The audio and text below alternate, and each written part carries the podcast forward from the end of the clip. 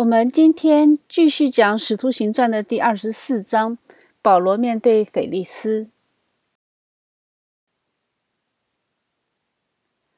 上一章我们讲到保罗在工会和犹太精英知识分子正面交锋，他用复活这个话题成功的分裂了犹太工会，并且使这一场对他的控诉显得没有任何理由和必要。就在千夫长要更进一步审理案件的时候呢，一批奋锐党人想要用暗杀的方式来解决问题。结果消息泄露，千夫长呢连夜将保罗送到了罗马巡抚所在地，就是凯撒利亚。当时的巡抚呢是腓利斯。奋锐党可以说是一世纪的恐怖分子。罗马攻占耶路撒冷之后，他们就被彻底激怒了，民族主义高涨。他们是非常憎恨工会，也憎恨文士和法利赛人，认为他们光说不干啊。他们都认为这些人是为了自己的利益卖国了，所以他们经常会在犹太境内去杀一些罗马军兵啊。他们认为暗杀罗马人就是爱国。恐怖主义是不新鲜的啊！历史上任何一个国家、任何一个民族都曾经有过。卖耶稣的犹大也是一个奋锐党员，呃，这样你就能理解他为什么要卖耶稣啊？因为他的目标是推翻罗马的统治。但是呢，看看耶稣好像不像他们期待的那样，不是那样的弥赛亚，所以呢，就把他换点钱啊，然后有钱了可以去寻找下一个弥赛亚。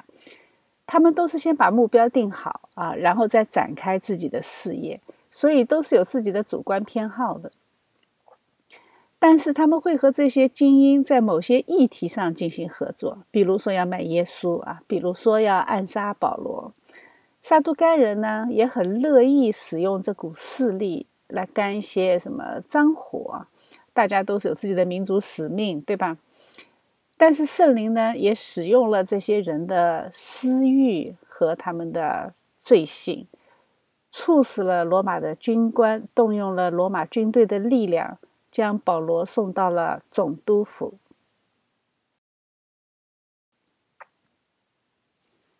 过了五天，大祭司亚纳尼亚同几个长老和一个便士贴土罗下来，向巡抚控告保罗。这个时候是大祭司和长老，说明他们都是撒都该人。法利赛人可能这个时候已经退出对保罗的指控。他们带了一个辩士，哎，这个 这个就是律师了，可见他们是有备而来的啊。贴土罗是一个罗马名字，他可能是一个非常熟悉罗马文化和法律的犹太人。犹太人在圣殿的时候抓住保罗，那可是想打就打啊，直接想打死，对吧？根本就没有想走程序的意思。但是被千夫长阻止了之后，才不得不开始走法律程序。于是呢，这个犹太律师就开始他的控告。他的控告呢，是从拍马屁开始的啊。他说：“腓力斯大人，我们因你得以大享太平，并且这一国的弊病。”因着你的先见得以更正了，我们随时随地满心感谢不尽，唯恐多说你嫌繁琐，只求你宽容听我们说几句话。哎，这个马屁拍的有点过了啊！我们要明白这段话的马屁精神，我们就要先来了解一下菲利斯这个人。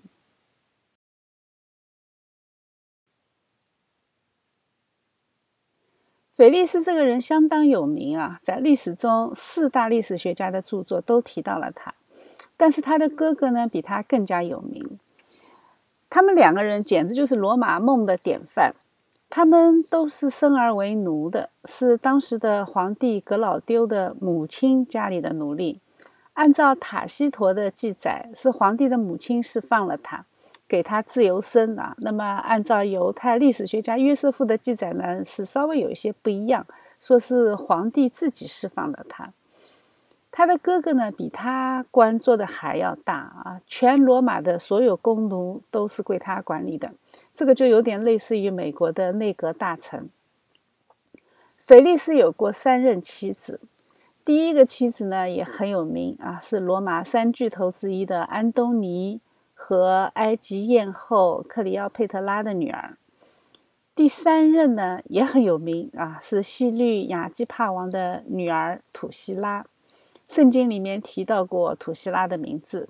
菲利斯带上太太来听保罗讲耶稣基督啊。所以，腓力斯的故事，那典型的就是罗马梦的故事，对不对？是不是听起来很激动人心啊？一个奴隶出身的人，靠着聪明才智坐上官位啊，迎娶白富美，登上人生巅峰啊，成功的和皇室联姻，手握生杀大权。但是事实上，上帝是很公平的啊。这种人呢，他对上谄媚，对下肯定就是残暴，因为奴隶心态，他特别自卑啊。一旦得到权力，就会特别残暴和血腥。塔西佗记载他非常非常残暴，犹太人但凡有一点点小动作要反抗的意思，统统格杀无论。塔西佗对他的描写是一个有着奴隶思维的人，却拥有了君王的权利，这是非常非常可怕的。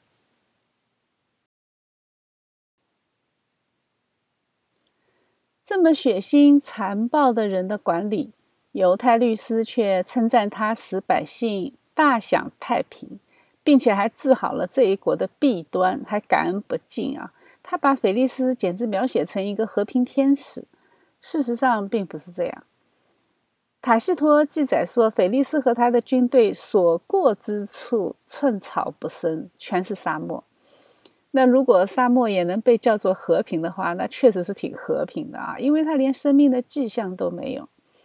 古代打仗那是没有高精尖的武器的，最简单有效的方式就是围城。罗马在公元六十六年入侵以色列，在公元七十年摧毁耶路撒冷的时候，在这几年的时间里面，他都是用围城这个套路。当城市被围困，罗马士兵就在城墙外面驻扎安营，他的目的就是要把城里的食物和水耗光。那你不想饿死，你只能投降嘛。那这样的情况下，城里那几乎就是八地三尺啊，连树叶都全部吃光。城外呢也不见得好多少。而那个时候罗马兵他也是要吃饭的嘛，他吃饭也要用火，对吧？他用什么烧火呢？用用树啊，把树砍下来啊，烧木头做饭呢。晚上也要烧火取暖呢。耶稣在克西马尼园的时候，那里面还有好多几百年的橄榄树呢。到公元七十年城市被攻下来的时候，这个园子里面橄榄树一棵都没有剩，那真的简直就像沙漠一样。所以围城这个套路啊，它非常非常耗树啊。塔西佗说，腓力保持和平的方式就是把它变成沙漠，这真的是很形象。菲利斯后来被新任的皇帝召回罗马，因为新皇帝认为他实在是太血腥了，可见他的残暴连皇帝都看不下去了。但是大家不要以为这个新皇帝有多好啊，这个新皇帝他自己也很残暴的，他比尼禄还要残暴，是卡尼古拉，哎，是史上最血腥的罗马皇帝之一。你想想看，连他都看不下去了，可见菲利斯的残暴程度啊！对比一下，我们就知道他的段位。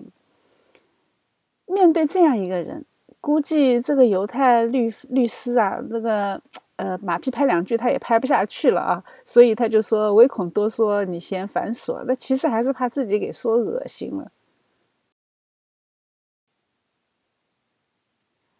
接下去他开始进入正式的指控，他说：“我们看这个人如同瘟疫一般，是鼓动普天下众犹太人生乱的。”又是拿撒勒教党里的一个头目，看到没有啊？他直接从罗马人的软肋开始下手。罗马人最担心的就是动乱，他就说保罗是来添乱的，就是来鼓动人动乱的。他把保罗称为瘟疫。呃，我想起这一次疫情期间，坚持开放的教会也都被告上了法庭啊，说他们是瘟疫的散布者，好像连麦克阿瑟牧师的教会也被告了。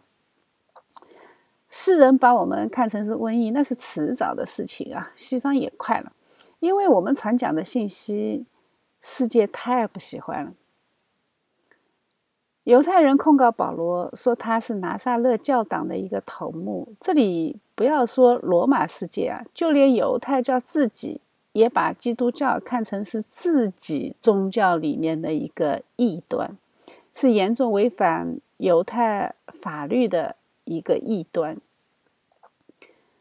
说他连圣殿也想要污秽，这是他们控告保罗的第二条罪名啊。第一条是煽动群众动乱，第二条是。污秽圣殿，保罗被带到千夫长面前的时候，是控告他已经污秽了圣殿啊，因为他把外邦人带进了圣所。但是因为没有这个人证啊，所以他不是事实。那他们为什么要说保罗想要呢？这个时候他已经从已经变成想要了。因为当时的罗马政府为了安抚犹太人，是允许犹太人按照自己的宗教法律处死犹太人的。那如果污秽了圣殿，确实是死罪，不需要拉到罗马巡抚那里啊。呃，这个就和耶稣时代稍微有一点不一样。那个时候，在耶稣时代的时候，犹太人还没有执行死刑的权柄。所以他们就改口说想要啊，只是被抓住了，被阻止了。言下之意就是，如果不被抓住，他就成功了。但是呢，他完全没有提当时暴徒们想要杀保罗的场景。然后他话锋一转啊，就控告千夫长。为什么呢？因为是千夫长太强横了。把保罗从犹太人中间夺走，送到你这里来。言下之意就是，本来我们那里就可以审问了，根本就不需要来麻烦你。是罗马千夫长横生枝节，才来麻烦到你的。然后呢，同来的犹太人一起随声附和，人证好像看起来还不少。原告说完，被告说：“啊，巡抚就让保罗说话。”保罗就开口为自己辩护。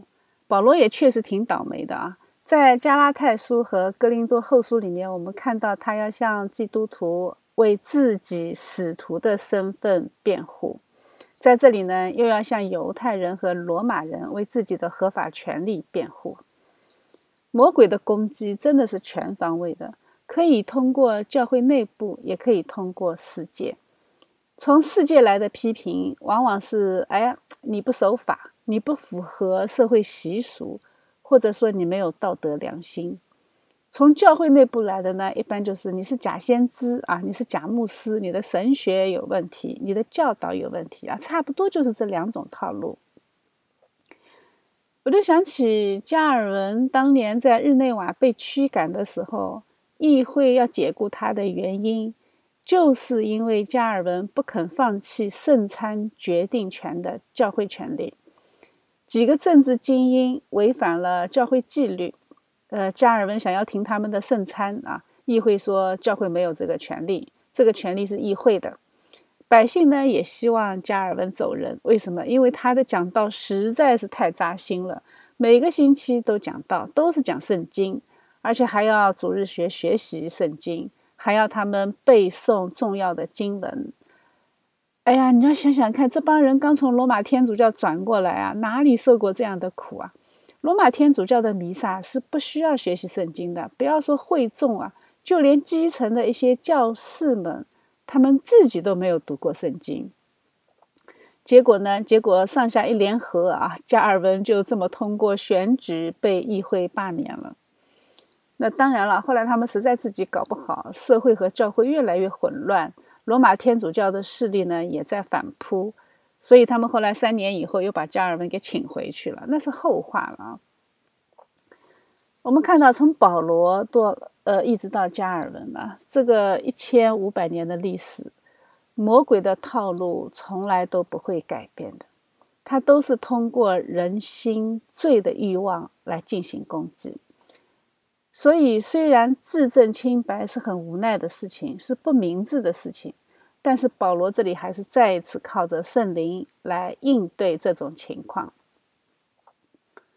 他说：“我知道你在这国里断事多年，所以我乐意为自己分数。”这个时候，腓力斯管理犹大地区已经有五年了，对犹太教的宗教情况其实并不陌生。再加上家里还有一个犹太老婆啊，所以保罗向他分数也不至于鸡同鸭讲。保罗就从最常识的地方入手，你查查就知道了嘛，对吧？我到耶路撒冷一共才十二天，我哪有时间干那么大的事啊？他们声称保罗是鼓动普天下的犹太人污染圣殿，这么大的一项工程，这十二天里面能干成吗？可能吗？哎，更何况这十二天里面只有七天是在圣殿里面献祭，他是去行洁净礼的。犹太人抓他的时候，他正在行洁净礼啊，身边根本就没有外邦人，而且他们并没有人证，没看到我在店里或者会堂里或者在城里和人辩论，耸动众人。言下之意就是他根本就没有在耶路撒冷公开布道。所以就不存在什么挑逗犹太人动乱这个罪名，对吧？他唯一一次公开布道的机会，还是犹太人给的，就是把他抓起来的时候，千夫长让他有向犹太人说话的机会啊，那是唯一的一次对犹太人的公开布道。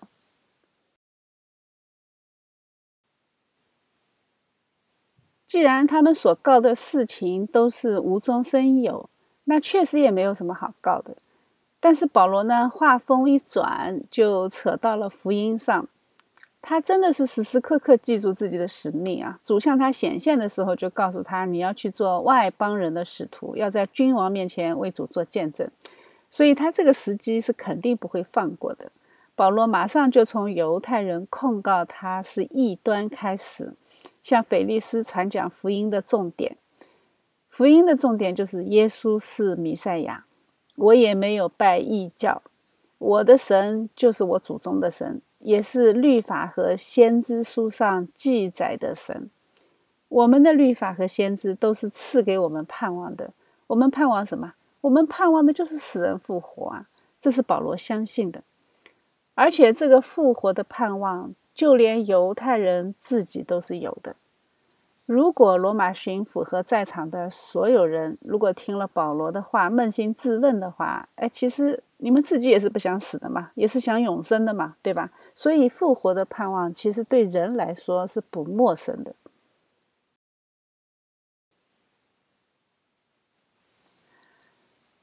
保罗这是为自己的行为辩解啊，因为犹太人控告他对各地的犹太人都进行了鼓动。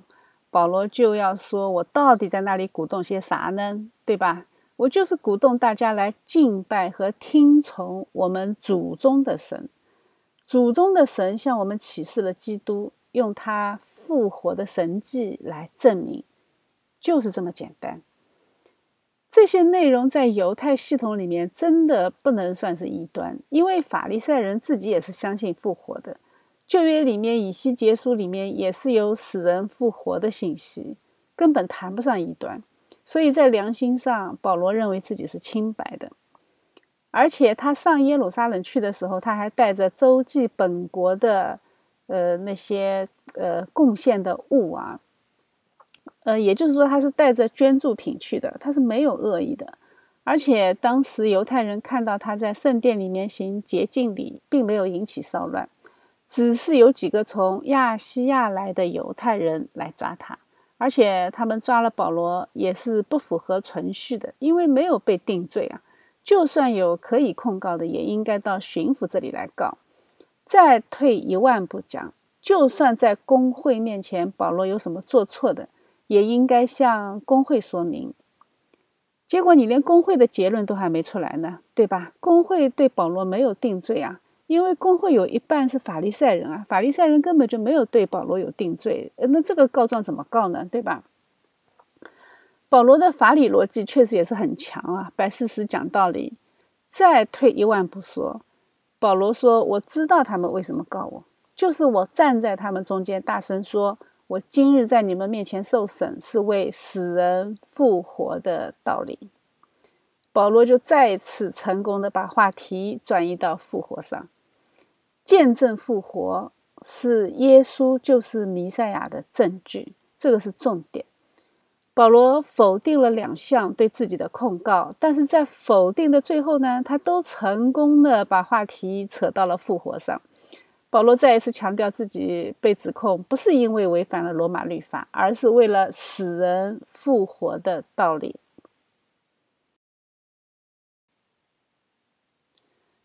圣经说，腓力斯本是详细晓得这道。作为治理犹太地区的巡抚，他是不可能没有听说过犹太教对基督徒的逼迫。这是一个持续了二十多年的过程，估计也是每一任罗马巡抚都比较头疼的宗教矛盾。腓力斯就支吾他们啊，说等千夫长吕西亚下来，我要审断你们的事。哎，这一下犹太人就有一点搬石头砸自己脚的感觉啊。他们刚刚不是还把矛盾都对准了千夫长吗？就欺负千夫长不在现场，对吧？所有的死都往他身上堆啊，说是千夫长横生枝节，把这个人强行抓了来啊。那你想想看，你们既然告千夫长包庇他，那就等千夫长来喽。哎，这菲利斯这个拖字诀，估计犹太人也没想到啊。那谁知道千夫长啥时候来啊？他们也不能这么多人一直待在凯撒利亚等千夫长，而且呢，腓力斯那个架势好像也并不是非常热心的要来做判断。但是我们要这么想，他这么残暴的一个人，居然对保罗还挺客气的，还宽待他，也不拦阻保罗的亲友来供给他，说明这一段时间里面，教会的弟兄一直可以来探视保罗。也就是说，保罗还是可以对教会有神学上的教导，这个不得不说是圣灵的神迹啊，是圣灵的安排，因为这个太不符合腓力斯为人的正常状况。保罗在这里一待就是两年啊，真的是相当于保罗在凯撒利亚开了一个神学院。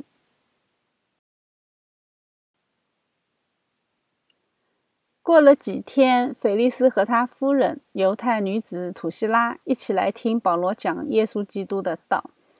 土希拉就是腓力斯的第三任老婆，也是犹太王西律亚基帕一世的女儿。这个时候她只有十九岁啊。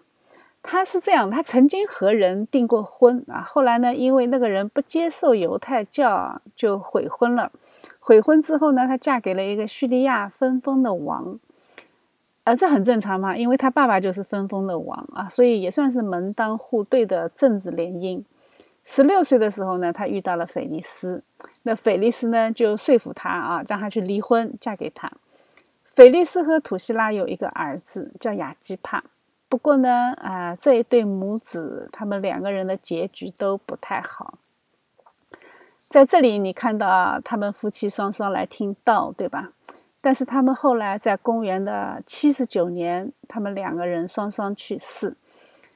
呃，不是腓力斯和土希拉双双去世啊，是土希拉和他的儿子雅基帕双双去世，是死于同一年，而且是死于一场非常有名的事件，就是很有名的庞贝古城，在那里发生了一场维苏威火山爆发，他们就被埋在。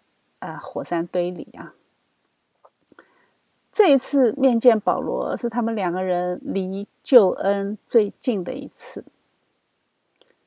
腓力斯原来就听到过关于耶稣基督的道，他不陌生。而且这一次刚好保罗在这里，他就又带上太太一起来听。结果他听到的消息，并不是耶稣爱你呀，而是什么？而是公义、节制和将来的审判。公义，哎，很神奇吧？一个残暴的人，你跟他讲公义，他的眼里只有自己的权利啊。节制呢？哎，对一个结了三次婚的人，为了迎娶新欢随意离婚的男人，你跟他讲节制。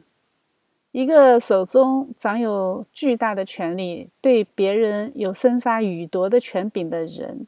自我感觉好到不能再好了，你居然跟他讲神最终的审判，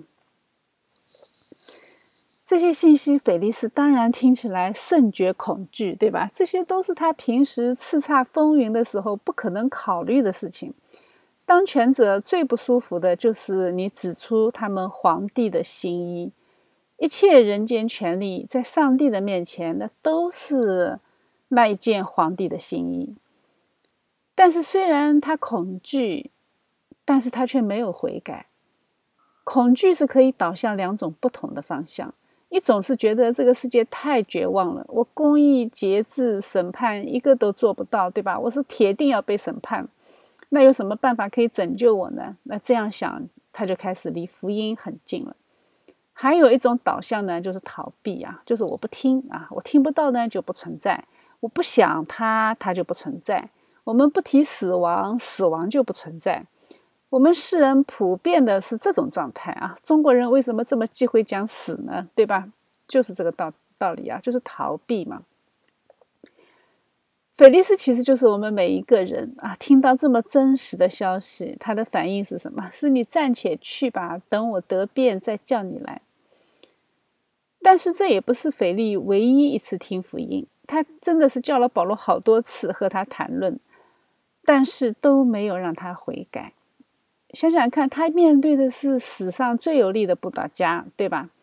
但是你看到没有，圣灵不工作，人心没有悔改的能力，而且谈着谈着，他的心就会麻木了；听着听着，他会就觉得起老茧了，心就会越来越硬。他后来居然发展到还图保罗送他银钱。你想想看，保罗跟他讲的是公义、节制和审判啊，他居然他都能扯到，哎，等待保罗来受贿啊啊，来行贿啊，他还等着受贿呢。你说这个人是不是福音听到沟里去了？呃，可能保罗说他这次来呃耶路撒冷是来送捐献的钱啊，他可能听进去了，觉得保罗的朋友们一定不缺钱。就这样拖了两年，一直到斐斯都接了巡抚的职位。圣经说，腓力斯扣着保罗的原因呢，还有一个政治原因，是因为他想要讨犹太人的喜欢。可是，就算这样，犹太人还是不高兴的。后来，犹太人换大祭司了，换成约拿丹了，约拿丹就跑到罗马皇帝那里去告了他一状啊，说他管理不善。结果，腓力斯干了一件很缺德的事情，他他。干了什么缺德的事，知道吗？他雇了一个人，把新上任的犹太大祭司给暗杀了，所以这个梁子就结下了嘛。啊，后来在处理凯撒利亚的民族冲突的时候呢，他因为对犹太人有成见，就滥杀犹太人，结果后来被罗马皇帝革职召回啊。这个时候，他的哥哥拉帕斯也已经失宠了。但是还是有相当大的影响力啊，所以腓力斯在犹太干的这些非常恶的事情，后来也没有被追究。巡抚波求菲斯都接任，根据犹太古史的记载，他是在主后的五十九年到六十二年在位的。这个时间点呢，就帮助教会历史能够确定保罗被囚的准确的时间点。我们在这里再一次看到，没有圣灵的拣选，任何人都不可能靠自己信神。以知识著称的雅典人靠理性不行；以上帝子民自称的犹太人靠宗教不行；以法律治国的、以武力征服的罗马人靠恐惧更加不行。圣灵给我们看到三类人面对福音时真实的光景。就是为了确立上帝绝对的拣选的教义。通过保罗的三次宣教旅程，从耶路撒冷出发，转上一圈，最后再回到耶路撒冷，只是为了向我们证明是犹太人自己拒绝了福音。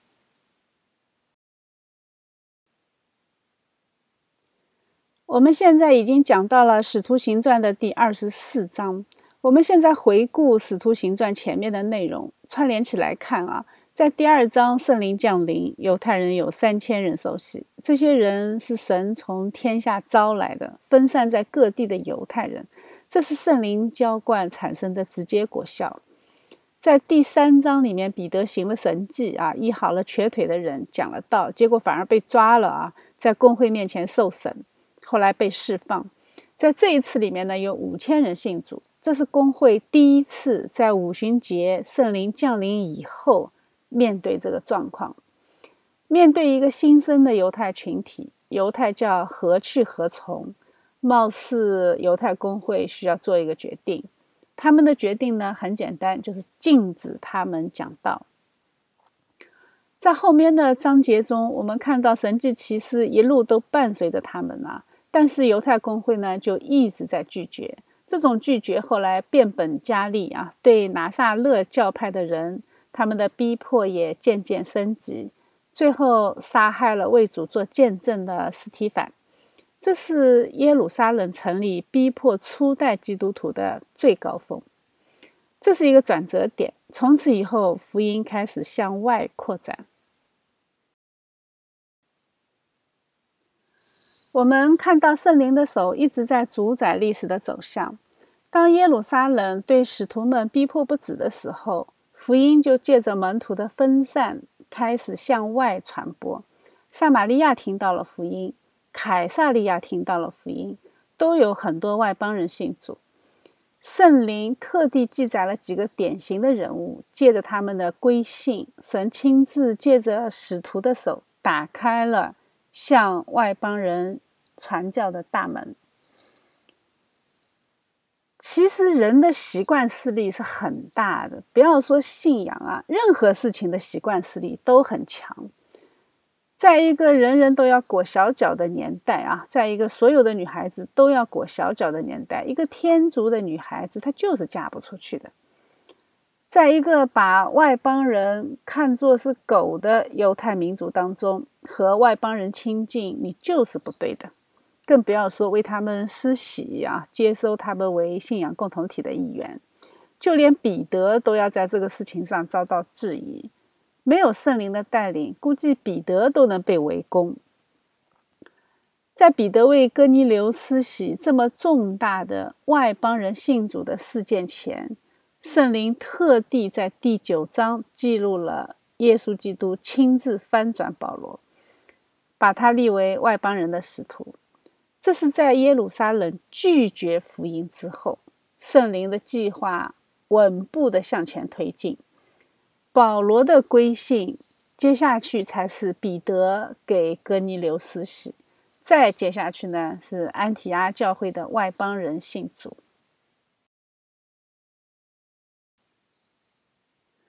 然后再接下去就是保罗的三次旅行布道。在这个时间段里面同步发生的，但是圣灵没有特意记载的呢，就是使徒们他们在耶路撒冷其实还是继续向犹太人传福音的。保罗这一次回到耶路撒冷，教会的长老们告诉他，在这里的信徒有好几万呢，对吧？而且都对律法热心，而且随着犹太人。对基督徒的逼迫，一会儿紧一会儿松啊，他们呢也会继续在撒玛利亚和犹太全地去传福音。紧的时候他们就跑了啊，跑到撒玛利亚、犹太全地；松的时候呢，他们又回到耶路撒冷。圣灵特地记录了保罗的三次旅行步道，他是以安提阿为中心向北啊，包括叙利亚、小亚细亚、希腊，最后他会到达罗马。就是当时的地级啊，帝国的首都。圣灵让我们看到的普遍状况是，保罗每到一个地方，他都是向当地的犹太人宣传福音，但是身处外邦的犹太人呢，普遍拒绝，少数归信。我们相信归信的犹太人在当地的教会里面肯定发挥了非常非常重要的作用。毕竟圣经旧约只有他们才熟悉嘛，在教导上就比外邦人成长的更要快一些，这是我们不能否认的啊。但是从整体的成员结构上看，犹太人是拒绝的多，接受的少。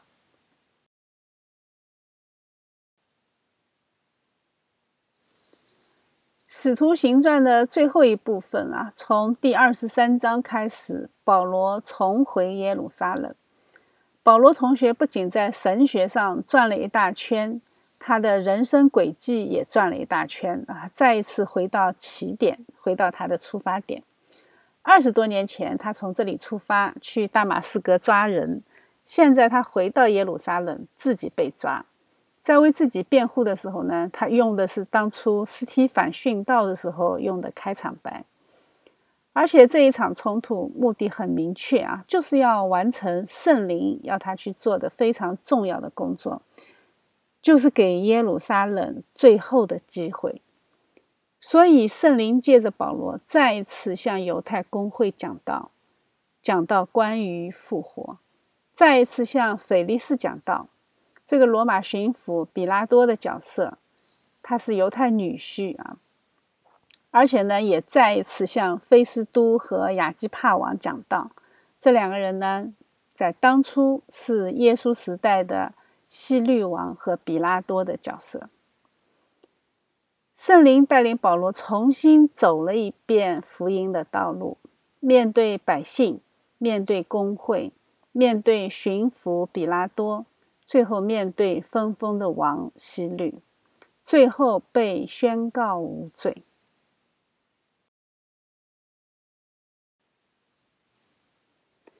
由此可见，保罗走的路就是耶稣走过的路程，真的是同一位圣灵在做总导演。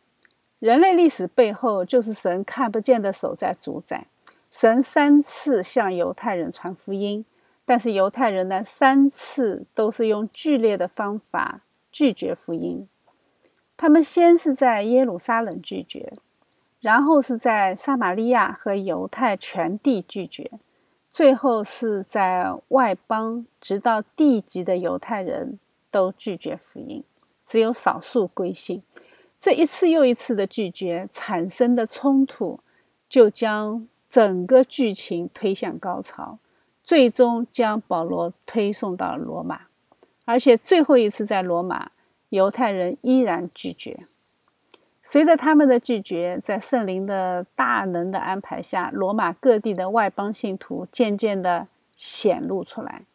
特别是保罗书信啊，在对这个奥秘进行进一步的阐述，信徒们才明白神的心意是要所有那些被主的血买赎回来的人，组成属灵的教会，成为神儿子的心腹。成为他的身体。保罗在罗马殉道以后七年，一个安息年啊，保罗殉道之后的七年，神就摧毁了耶路撒冷和圣殿。在那个时候，拿撒勒教派真正从犹太教脱胎而出，成为基督教，开始真正诞生了。有固定的组织形式和固定的敬拜仪式的教会，到这个时候，使徒们终于明白上帝的心意，终于明白圣灵的心意，就是要建立主的身体——教会。教会最初只是在马太福音里面，在彼得认出耶稣是永生神的儿子的时候，耶稣基督的宣告说：“我要将我的教会建立在这磐石上。”一直到五旬节，一个新的团体诞生。但是我们知道，五旬节圣灵降临的那些人是什么人？是各地赶到耶路撒冷来敬拜的人，是来朝圣的人，对吧？这些人信了主以后，在耶路撒冷接受神学装备之后，他们就回到各个地方去了。他们每每到自己的家乡，每回到自己一个地方，他们开始去去向当地的犹太人去宣讲福音。所以它是一个分散的一个结构，但是随着外邦人信主的人越来越多、越来越多以后呢，他们才开始，哎，为了管理日常的饭食，为了关怀孤儿寡母，更重要的是为了正确的按照耶稣的教导、按照使徒的教训去牧养那些信众，教会从人数上、从组织架构上、从信仰传承上。他们渐渐渐渐对自己的使命清晰起来，这是有一个过程的啊！这个不是帮天上掉下来这么一个教会、一个组织架构，你照着办就是了，不是的。圣灵让我们看到的一切生命状况的成长，它都是从细微的，都是从一个单细胞、从一个受精卵开始，一点一点成长的啊。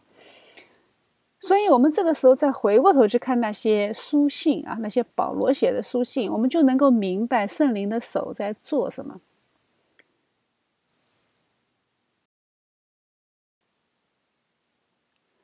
在以弗所书里面，保罗说，神用启示使保罗知道福音的奥秘。这奥秘在以前的时代没有人知道。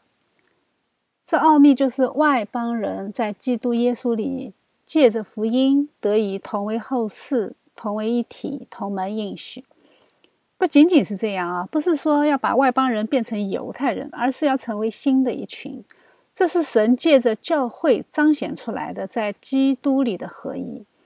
保罗说：“我本来比众圣徒中最小的还小，然而他还赐我这恩典。”叫我把基督那测不透的丰富传给外邦人，又使众人都明白这历代以来隐藏在创造万物之神里的奥秘是如何安排的。他下面说了啊，这个奥秘是什么？是要借着教会，使天上执政的、掌权的，现在得知神百般的智慧。这是造神从万世以前，在我们主耶稣基督里所定的旨意。看到没有？神向保罗启示的奥秘是什么？就是神的教会。这个恩典是通过教会传讲圣道展开的，这是神亲自设立的。神也借着历史向我们证明了。所以，系统神学会告诉你，教会以外没有救恩。圣奥古斯丁说过一句非常形象的话啊，他说：“教会呢，就好比在大洪水时期的方舟。你如果在方舟里呢，你会臭死；如果你在方舟之外呢，你就会被淹死啊。那肯定会有人说啊，不是耶稣旁边还有那个强盗吗？他又没有受洗，他又没有教会，对不对？他得救了吗？他肯定得救了，对不对？”是啊，我们不排除啊，因为在神总有例外，神有至高的主权啊，神特地把那个强盗放在那里，告诉我们他有至高的主权。但是呢，神也特地塑了一个强盗给我们看，用来造出我们心里的骄傲。你为什么以为你就是那个强盗呢？对不对？明明有彼得、保罗、巴拿巴，你不肯去学他们。你偏偏喜欢效法强盗，人还能比这一个更骄傲的吗？我们如果知道初代使徒付了多少代价，才把教会这个人间方舟向世界显现出来，我们就不会轻看教会。一个被圣灵真正重生的人，也不会轻看教会，而是去按照真理去建造教会。如果大家都嫌臭，都想找一个香香的教会，那么你就是在大洪水中练游泳的那个人。不仅仅你的生命会很危险，方舟呢也会被魔鬼攻陷。我们不否认有些教会确实会很糟糕啊，但是我们的行动不是去躲避他们，而是进去，靠着圣灵传讲真道，去建造教会。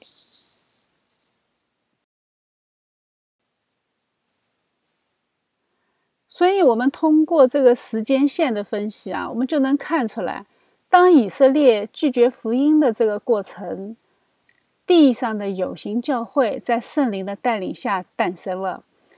要知道，人都是活在观念系统里的，特别是以色列这个民族啊，两千年的宗教系统啊，宗教传统啊，它是不可能这么容易的，忽然就脑子一抽换成教会了啊，这是不可能的事情。以色列的领袖。他们也把基督教看为是拿撒勒教门啊，是一个犹太教的异端。罗马更是这么认为的。那么一般情况下，对于异端，你会怎么做呢？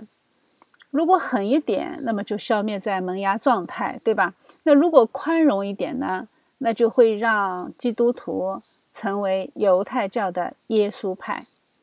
这个就像我们今天看到某些比较极端的灵恩派一样，对吧？只要他们信仰上还算纯正啊，那我们也不会咒诅他们不得救。犹太教也一样啊，犹太教如果宽松一点，也会把拿呃拿撒勒派看作是什么？是哎，我们信仰的是同一个上帝啊，只是他们好像比我们多了一个先知，我们的先知是摩西啊，呃，所以我们遵守律法；他们的先知是耶稣啊，所以他们讲恩典。如果他们这样想，那么犹太教的耶稣会就产生了。事实上，呃，圣灵是不会允许他们这么做的。呃，这样做你就不是启示了啊！启示的渐进性其实已经在十字架上完成了。圣灵绝对不会让人去歪曲他的启示。那么，他要用什么方法才能将教会，也就是耶稣基督的新娘彰显出来呢？使徒行传记录的就是这个过程，就是教会的惨难的过程。每一次的逼迫，就像每一次的宫缩；每一次的逼迫，就把使徒们向外邦人那里推。这个过程大致持续了四十年。这个过程在一百年之后的罗马大逼迫当中再一次上演。罗马皇帝对基督教的大逼迫也是时紧时松的，松的时候呢人数就增加，紧的时候呢就把水分都给挤掉，把假信徒都摔出去。等三百年的逼迫结束了，这些真正经历重生的、被圣灵拣选的那些教父们，他们开始整理教义。开始在一个公开的环境当中，对异端进行驳斥，对正统的教义进行整理和教导。所以，教义的产生不是这些罗马神学家自己脑子一拍想出来的，是圣灵一手缔造的。如果刚刚开始的时候没有遭遇犹太教的大逼迫，基督教就不会和犹太教分离。如果刚刚开始没有遭遇罗马的逼迫，那么基督教就有被希腊哲学同化的危险。在这个三百年的历史当中，圣灵做了大量的工作，借着环境去伪存真，使水和血的洗礼贯穿整个教会成长的历史。只有这样的教会，它才能承担将福音传到地极的使命。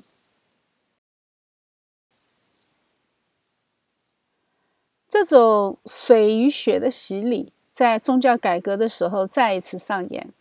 宗教改革的起因啊，它不是说从第一天开始就是充满斗争的，不是的啊。刚开始，罗马天主教呢，根本就没把马丁路德当一回事儿啊，嗯。天主教就觉得，哎，内部出了一个不太顺服的二愣子啊，呃，是一个被雷劈坏了脑袋的修士。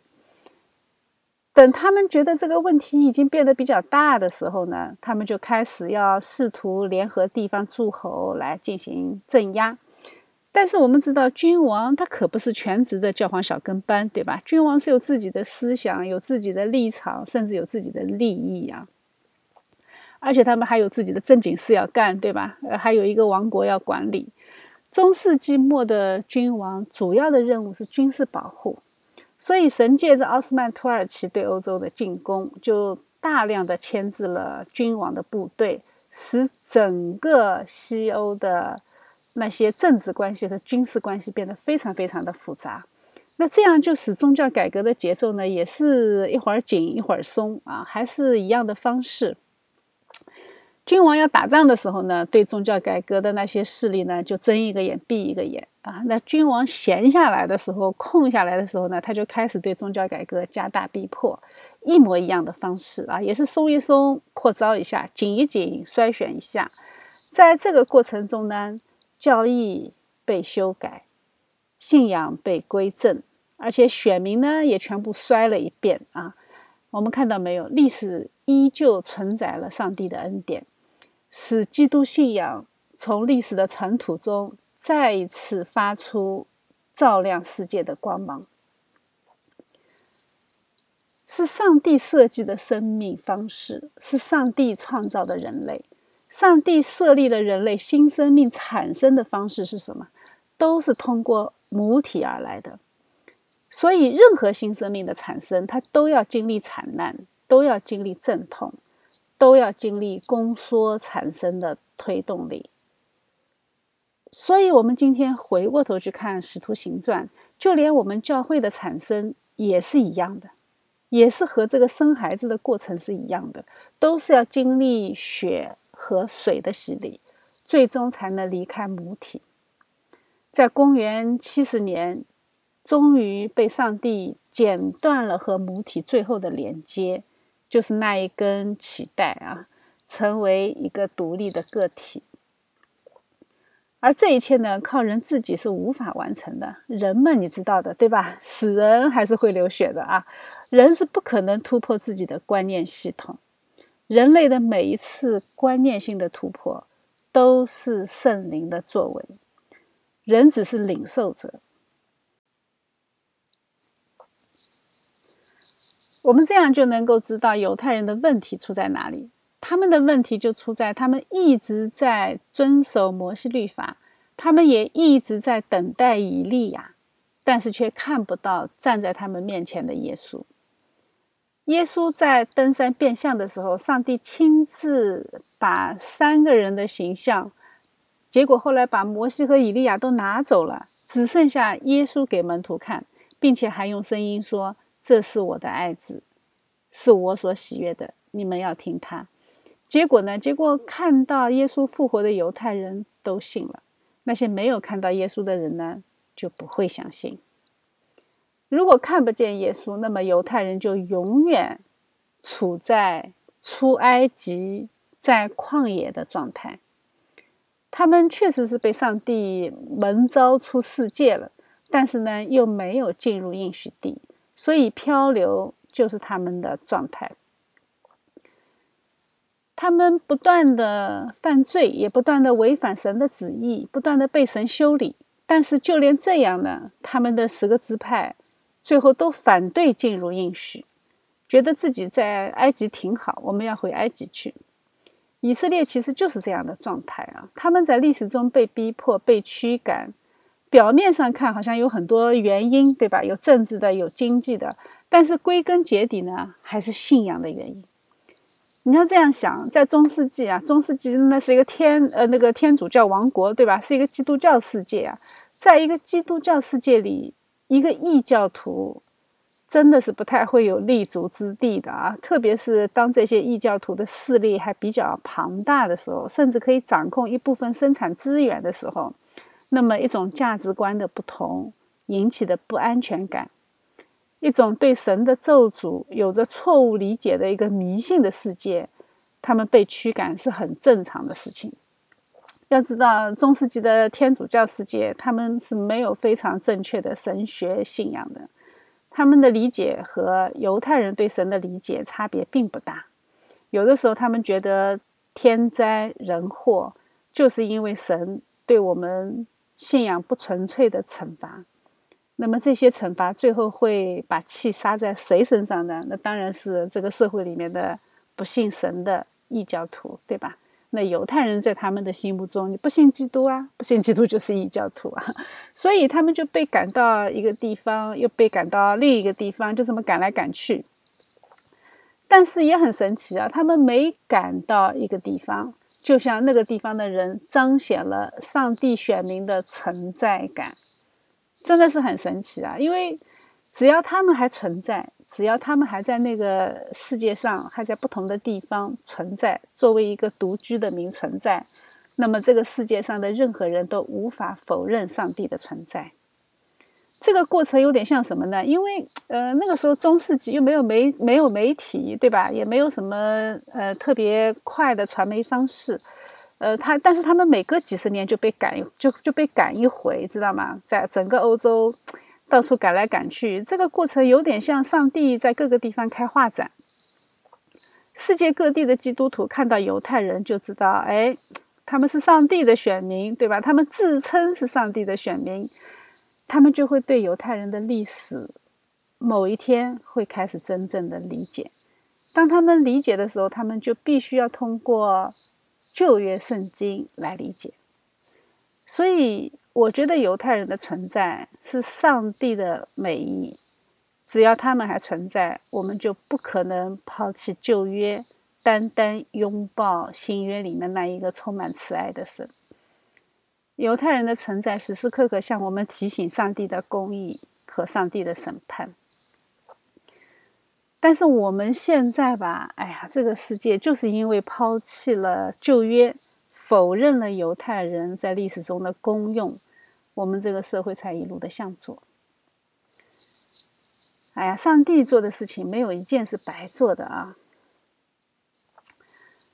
要知道，中世纪的欧洲啊，他们对犹太人是不可能有正确的认识的，因为他们连圣经都没看过嘛，所以他们对旧约、新约的理解是非常非常有限的。罗马天主教只执行弥撒啊，基本上没有啥可以讲到的，所以中世纪的那些信徒，嗯，也可能信了一个寂寞啊。所以，我们不要呃不要有代入感，觉得好像我们今天对神学上的理解就是中世纪的天主教徒的理解了，不是的啊，完全两回事情。所以，宗教改革之后，很长一段时间，他们呃有些人控诉新教，说他们不对外传教，其实不对的，他们其实也传教，向谁传教？向。坐在教堂里的那些曾经的天主教徒传教，为什么？因为他们都不知道自己信的是啥，所以他们就按照圣经一点一点的、一章一章的讲，要讲好多年啊，要让教会里面那些人真正知道圣经在讲些什么。但是我们知道，如果靠人的感情啊，没有圣灵的拣选，要强行进入应许地的人。哎，其实那种人更加可怕，他们是靠自己的理性和努力来寻找基督，其实这样是非常非常危险的。呃，人吧，拿着圣经靠自己解读，不靠圣灵，最后的结果就是从圣经里面去读出自己想要的东西。最后呢，最后他去兜售的是自己的思想。而且呢，在兜售的时候，他还滔滔不绝地引用圣经啊！这种人特别特别可怕。我看到过最诡异的文章，就是一个马克思思想研究机构发表的一篇关于基督教对国家社会管理的优缺点。哎呀，这个题目就透着浓浓的实用主义，对吧？难怪啊，那块土壤真的是实用主义的大本营。呃，最恐怖的，我觉得应该是亚伯拉罕另外的一个后裔啊。他们从旧约圣经里面读出了什么？只有消灭一切异教徒才是门福的标准。于是呢，穆罕默德顿悟了，执行了啊。他在生养众多方面执行的也很完全。呃，在杀尽应许地这方面，他也竭尽全力。他们的问题也是出在不相信新约，不相信耶稣。不相信耶稣基督是神最终的启示，那么他们看圣经都是有问题的。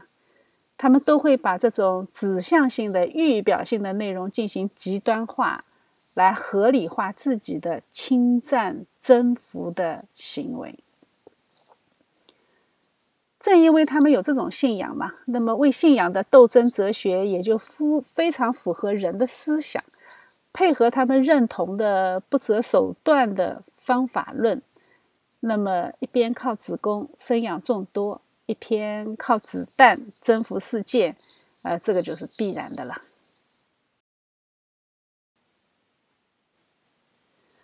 我们通过分析啊，就很容易明白，世界上各式各样的众生态，其实背后都是有意识形态在主导的，也就是我们所说的属灵的征战。是我们灵魂深处的思想倾向性，在主导着我们的行为和选择。犹太人为了维护他们的律法和传统的正统性，他们拒绝了福音。罗马官员呢，为了维护政治和统治的稳定性，他们也拒绝了福音。只有使徒保罗是为了福音的使命跑去外邦，又自投罗网。他只是为了耶稣的名。每一个人都有自己眼里的正义，并且为了自己以为的正义在征战。只有上帝的正义是永恒的，是不变的，而且只有一个方向，一个方式，就是耶稣基督的十字架。上帝向犹太人三次传福音，显明真理，显明了拣选的确定性。救赎的确定性。上帝也让犹太人分三次被掳，显示审判的确定性。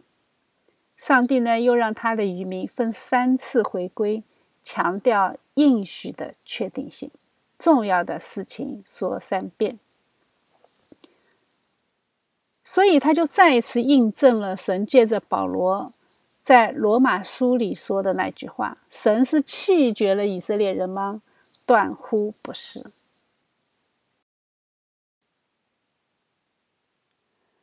圣经向我们呈现的犹太人的困境、罗马人的困境，归根结底都是各有各的义，就是亚当吃完果子以后的后遗症，觉得自己像神一样，自己的判断才是标准。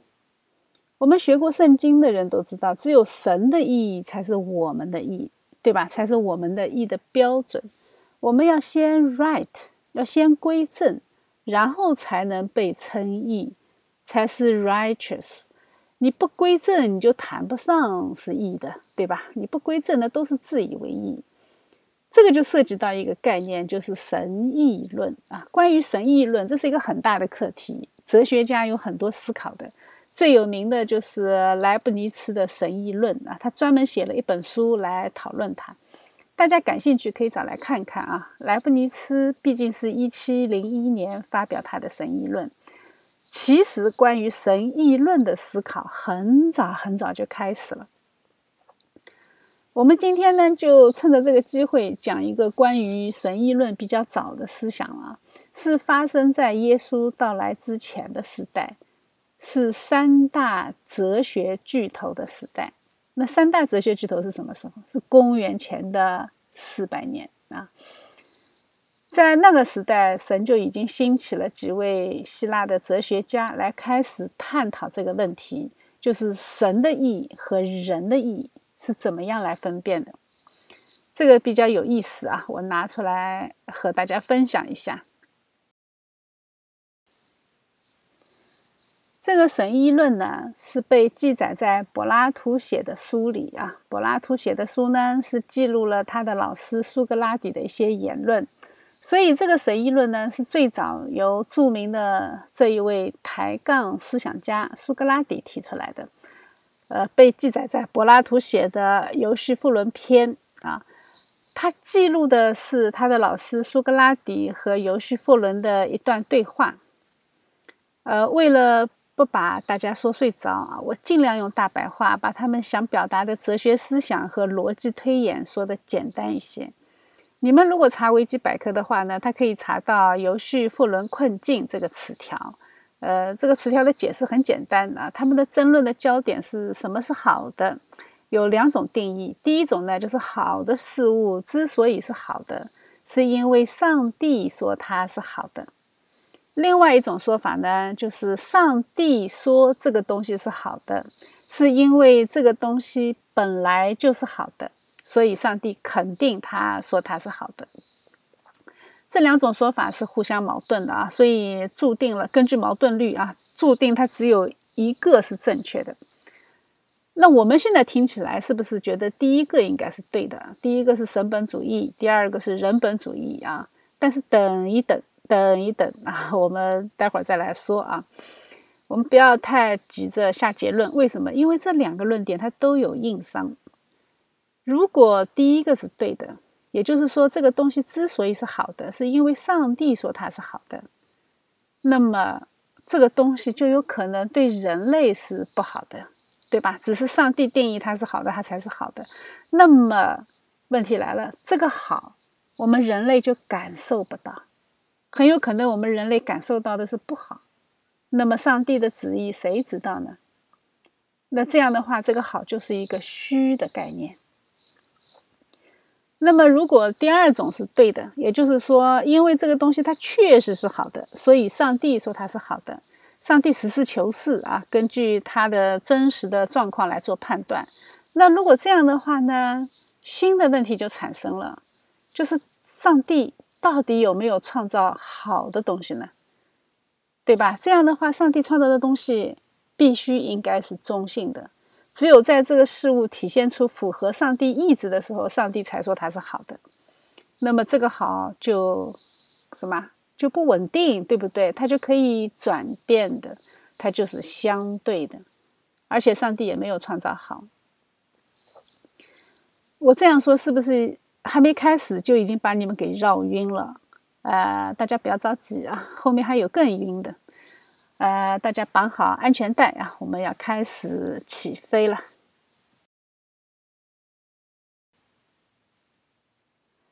事实上啊，维基百科的内容是高度提炼过的。其实这是一个很长的故事啊，我们尽量说的简单一些。这一段对话呢，发生在王宫的前廊，苏格拉底和尤西弗伦在王宫的前廊面前相遇了。他们呢，都是来出庭的。苏格拉底呢，他是作为被告来的，他是被公诉了。他被告的罪名是带坏小朋友、教唆青少年啊，因为他老是引发青少年重新思考关于神的问题。哎，这个这个行为是很恶劣的啊，是属于轻慢神，属于亵慢神。因为关于宗教事务都是关系到国家大事啊，希腊那个时候是众神的世界，所以这个罪名是非常严重的，所以他是公诉案件。尤西弗伦呢，他是一个原告啊，他呢来告谁？他告他亲爹啊。他为什么要告他亲爹呢？起因是这样的啊，是他家里的那些仆人啊，呃，打架啊，发起了一场内斗。一个仆人杀死了另外一个仆人，他爹呢就很生气啊，就把那个凶手抓住了，然后把凶手绑起来，就随意的扔在一个沟里啊。然后呢，他派人去雅典去请示神的旨意啊，我到底应该怎么去处理这个凶手？所以他要到雅典神庙去啊，去求神的意思。结果那个仆人就去雅典了嘛，还没等这个仆人回来。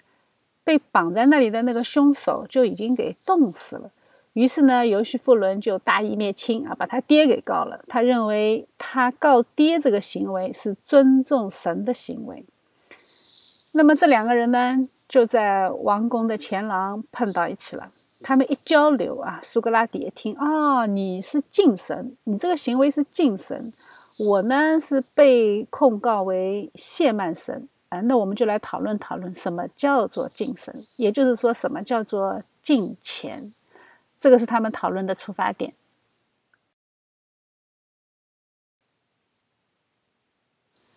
到底什么是敬钱？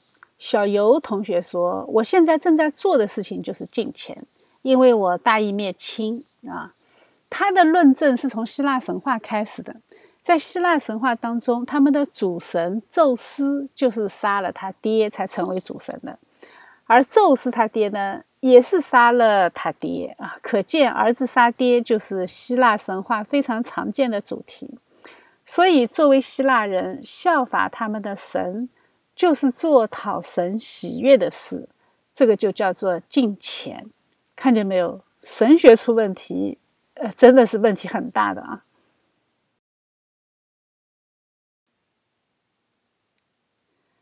但是希腊那个时候是多神论，哎，对吧？满世界的神，好多好多的神。那苏格拉底就说了，神那么多啊，在这种是非善恶的问题上，神和神的意见如果不一致怎么办呢？一个神喜欢的可能是另外一个神不喜欢的。那么如果按照这个逻辑，同一个事物，它既可以是进钱的，又可能是不进钱的，对不对？那这样的话。金钱这个定义就没有办法定义了嘛，对吧？End of story 啊，聊天聊死了。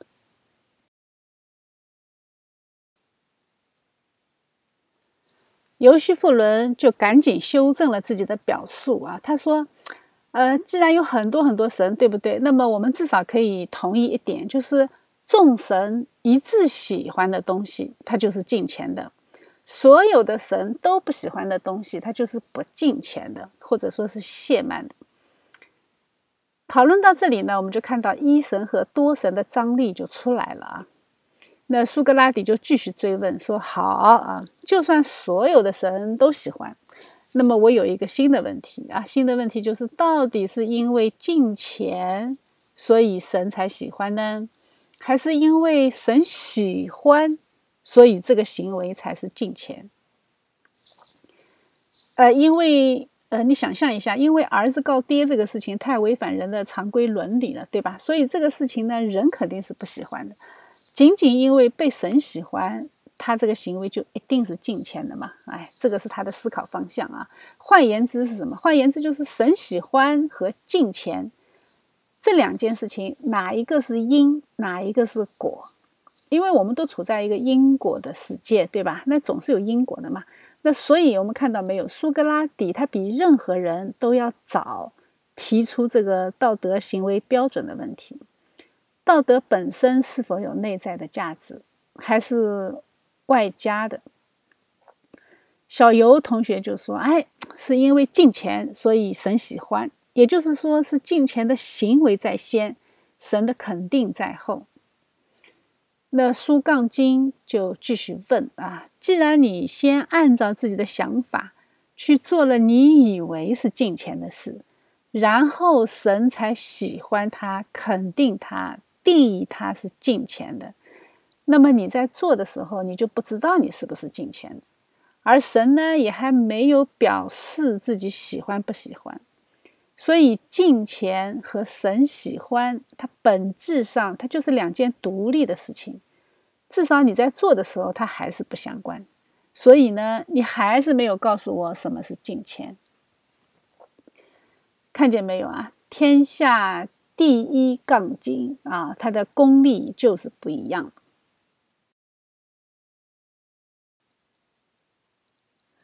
所以。问题又回到原点啊，到底什么是进钱？被逼到墙角的小游同学就继续说：“进钱就是要做正当的事，凡是正当的，就一定是进钱的。”那么小苏同学就问：“进钱的事情都是正当的，但是好像我们观察到的，不是所有正当的事情都是进钱的，对吧？”那小游同学就发现，哎，我刚才这个凡是正当的都是进钱的，确实在范畴上有点不一样，对吧？那么小游同学又马上修正了，说，哎呀，可以这么说啊，呃，正当的范围应该要比进钱大。然后呢，小苏接着再问，那么既然进钱就是正当的一部分，也就是说，正当的范围比进钱的范围要大，对吧？那么正当的事情有很多，其中一部分是被神喜悦的。才会称为是敬钱的。那么哪一部分才是敬钱的呢？小优说：“呃，敬钱的部分吧，就是正当的事情里面那侍奉神的那一部分。”那么对话到这里呢，就衍生出来一个新的概念，叫做侍奉神。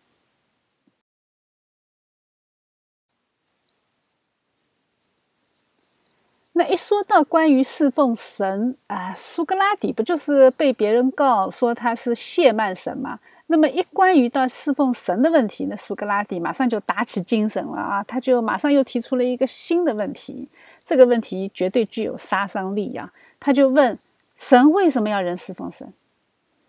我们一般的理解，侍奉的意思就是要让被服侍的人得到好处。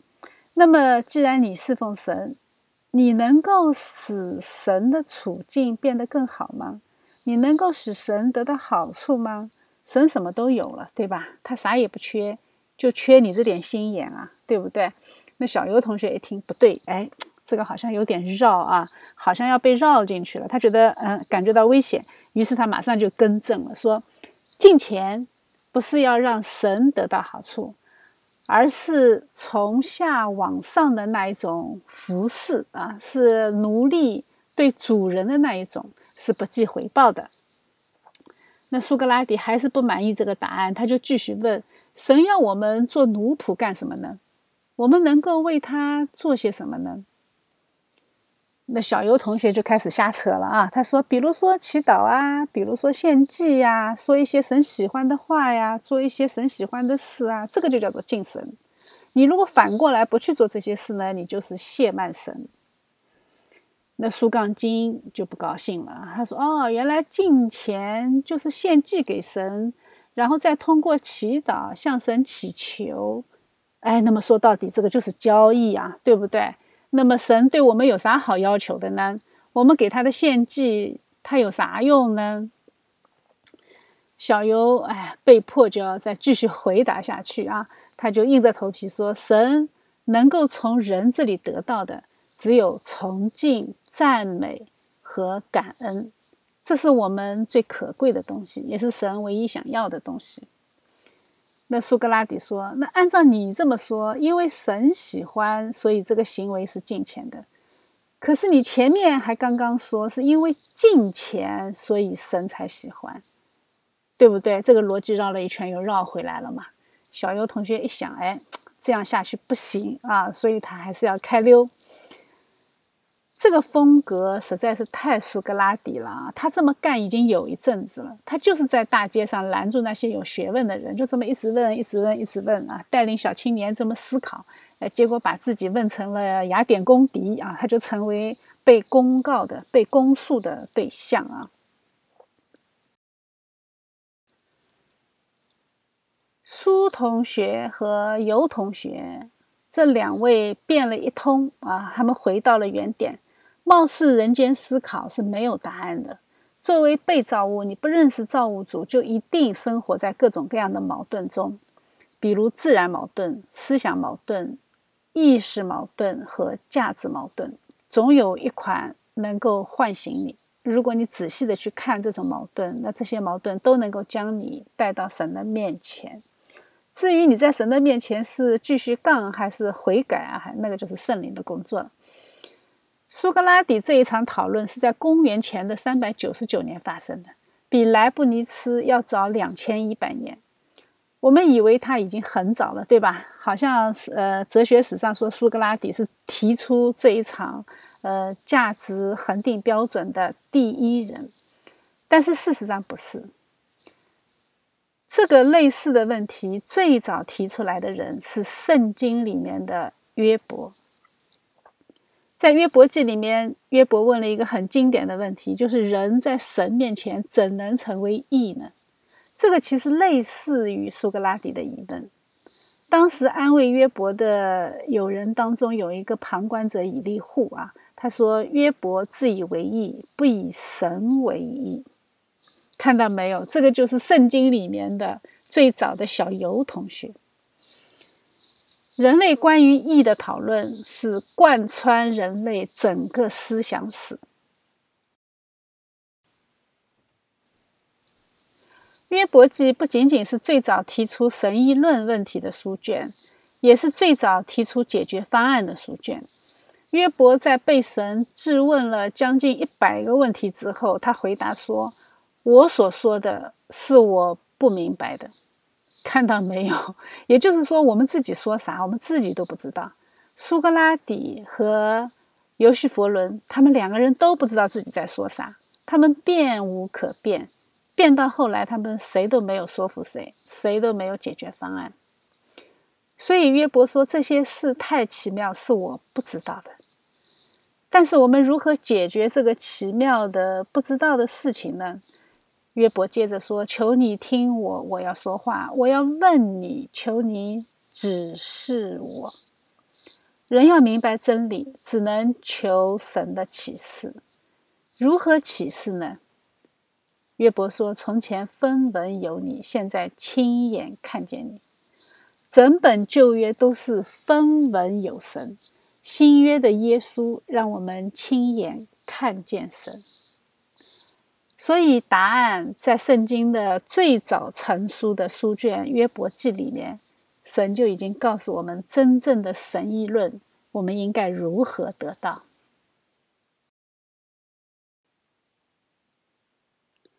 在马太福音、马可福音和路加福音这三卷对观福音当中，共同记载了上帝给出答案的过程。上帝亲自道成肉身，回答了我们这个问题啊！一个少年官来问耶稣：“我该做什么善事才能得永生？”这就是人类两千年来一直都在问的问题啊！约伯问过，对吧？人在神面前怎能称为义呢？苏格拉底和尤西佛伦都讨论过，什么才是敬神啊？这个少年官他也有同样的问题。当他说：“良善的夫子，我该做什么善事才能得着永生呢？”耶稣没有直接回答他的问题，反而是反问他啊，他意思就是打住打住啊，你为什么称我是良善的？这个问题一定要先解决啊。这个问题是什么意思呢？就不是耶稣在这里否定他自己啊，不是在否认自己是良善的上帝，而是在向人揭示一个很重要的真理，其实就是神议论。什么是善？少年官从善事开始问这个问题本身就是不对的，因为他还没有解决什么是善的问题，对不对？耶稣说，除了神以外，没有一个是良善的。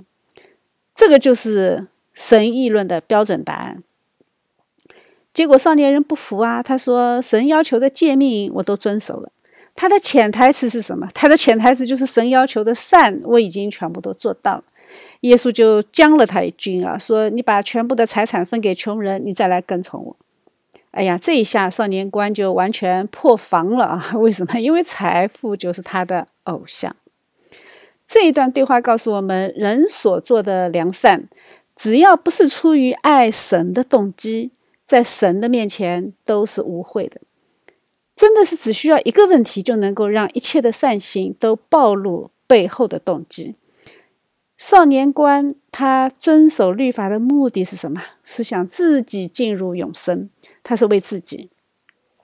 这个就是爱德华兹口中的眼睛明亮了的利己主义者。他自以为守住了全部的律法，结果呢？结果他是很盲目的，他都没有看到自己。其实他连十诫的第一条他都没有做到。十诫最重要的是什么？你要尽心尽力尽意爱主你的神，然后才是爱人如己，对不对？爱神在先啊，就是说你的动机要先对，然后呢，然后行为才是对的。结果呢？结果自以为都已经做到了的少年官，其实他连第一届都没有过。第一届是什么？不可有别神，对不对？结果呢？结果他的财富就是他的神，他爱神的程度没有超过爱财富啊。如果没有耶稣基督亲自来揭晓神议论的标准答案，那么人间所有的讨论就是苏格拉底和尤西弗伦的二人转啊，永远也不可能有标准答案。